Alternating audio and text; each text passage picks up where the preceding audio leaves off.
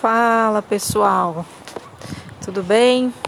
Hoje eu tô aqui para a gente falar um pouquinho sobre reserva de emergência ou reserva estratégica, ou colchão de liquidez, da forma que você quiser nomear.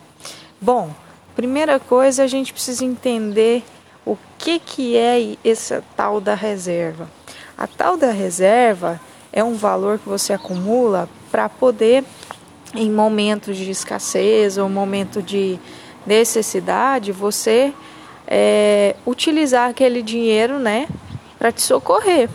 Então imagina que acontece de você perder o emprego ou acontece algum problema de saúde e você não, não tem um dinheiro ali, né, de fácil acesso e para poder é, pagar isso ou até mesmo para se manter num caso de perda de emprego. Então, pensando nisso, é muito importante a tal da reserva. E essa reserva, ela é necessária para todos nós, tá? Principalmente para os autônomos, que precisam separar sua vida pessoal da profissional, né? E, e aí eles precisam, inclusive, eu sugiro que tenha duas reservas, uma para a empresa e uma para a vida particular. Ah, qual que é a questão da quantidade necessária? Vai depender da sua estrutura familiar, né, do quanto você gasta ali mensal e também o quanto o seu emprego é estável. Se o seu, o seu trabalho, se você é funcionário público, você tem uma certa estabilidade por conta disso você precisa de um valor um pouco menor, né? Você pode ali tentar utilizar de três, quatro meses de reserva, né, da, da sua, das suas, das suas os seus gastos, então você pode multiplicar isso por 3 ou por 4 ali, que, que é um valor justo, vamos dizer assim. Já com relação a não tenho estabilidade, sou autônomo, sou CLT, aí a gente pede para que vocês tentem fazer uma reserva de 12 meses, né? De até 12 meses. E onde colocar esse dinheiro? É importante colocar num local que seja de fácil acesso, mas também um local que o seu dinheiro está mantendo ali o poder de compra, ou seja, está acima da inflação. E quais são os investimentos, então, enfim, onde eu posso colocar?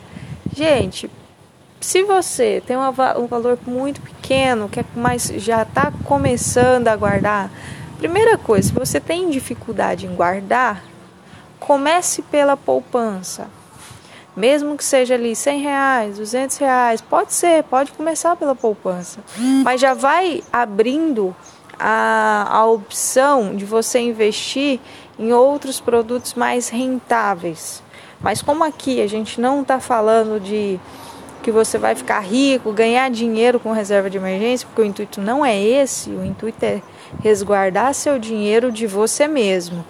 E aí por isso que eu falei da questão da poupança, mas eu particularmente gosto ali do Tesouro Selic, um CDB de liquidez diária, isso para vocês poderem colocar o dinheiro garantindo acima da inflação, mas ao mesmo tempo poder retirar ele no seu tempo, tá? Porque se você pega esse dinheiro e coloca num Tesouro IPCA, por exemplo, você vai perder dinheiro porque o vencimento de um IPCA é para longo prazo.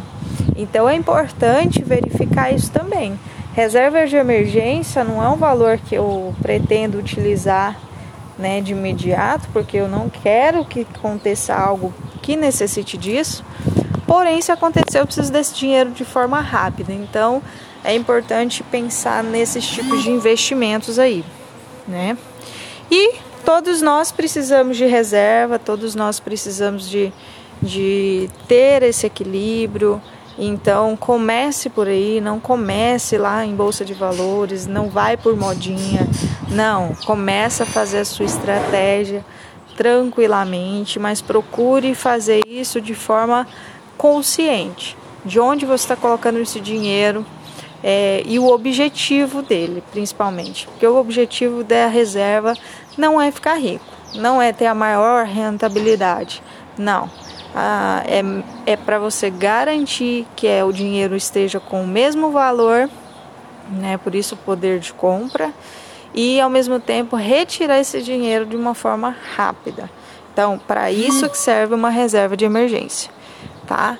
E coloque lá na caixinha de pergunta, manda aí pra gente todas as dúvidas que a gente vai estar tá trazendo mais doses financeiras para vocês, tá bom? Um abraço e até a próxima.